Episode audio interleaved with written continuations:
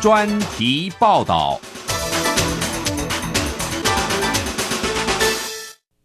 阿富汗民兵组织塔利班在美国总统拜登于今年四月决定在八月底前完成从阿富汗撤军后，在阿富汗的攻势就取得惊人进展，并在八月十五号攻占首都喀布尔。塔利班胜利的宣称，阿富汗战争已经结束，并将成立以伊斯兰律法为主的阿富汗伊斯兰酋长国。塔利班重掌政权，西方国家对这个组织是否会如过去的残暴伤害人民感到忧心。尤其塔利班上台后，阿富汗的人权及妇女地位可能将再度遭到压迫。然而，在国际为阿富汗情势感到震惊与担忧之际，中国的立场明显不同，以表达愿意与塔利班政权发展友好关系。中国外交部发言人华春莹于八月十六号表示，中国尊重阿富汗人民的意愿和选择，愿意与塔利班发展友好合作关系。他更在后来肯定塔利班目前的做法良好、积极且务实。在外交辞令之外，中国与塔利班统治下的阿富汗往来，其实背后是为追求本国的实质利益，而塔利班也希望在建立政权后获得中国的援助。双方未来的合作可归纳为安全与经济等两大主轴。首先是安全方面，中国一直将宗教极端主义归咎于新疆地区的穆斯林不稳定力量。并担心塔利班控制下的阿富汗可能被利用为窝藏分裂中国的反动势力。华府智库布鲁金斯学会资深研究员何瑞安就分析，北京只在乎本国在阿富汗的利益，而这些利益主要关乎安全问题。中国领导人担心来自阿富汗的不稳定情势会蔓延至中国境内，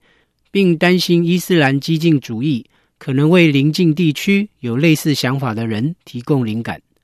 在塔利班拿下首都之前，中国外交部长王毅七月二十八号于天津接待到访的塔利班重要领导人物巴拉达一行人时，就已明白表达，希望塔利班关注中国的安全问题，并敦促塔利班拒绝为维吾尔战士和其他可能破坏中亚稳定。以及损害中国在中亚地区与国内利益的团体提供安全庇护场所。巴拉达率领的访中团向王毅承诺，绝对不允许任何势力利用阿富汗领土从事对中国不利的行为。在经济层面，巴拉达的访中团则向王毅表示，希望北京在阿富汗经济上能发挥更大的作用。路透社稍早报道，塔利班发言人夏亨更已表明。期待中国对阿富汗的未来发展做出贡献，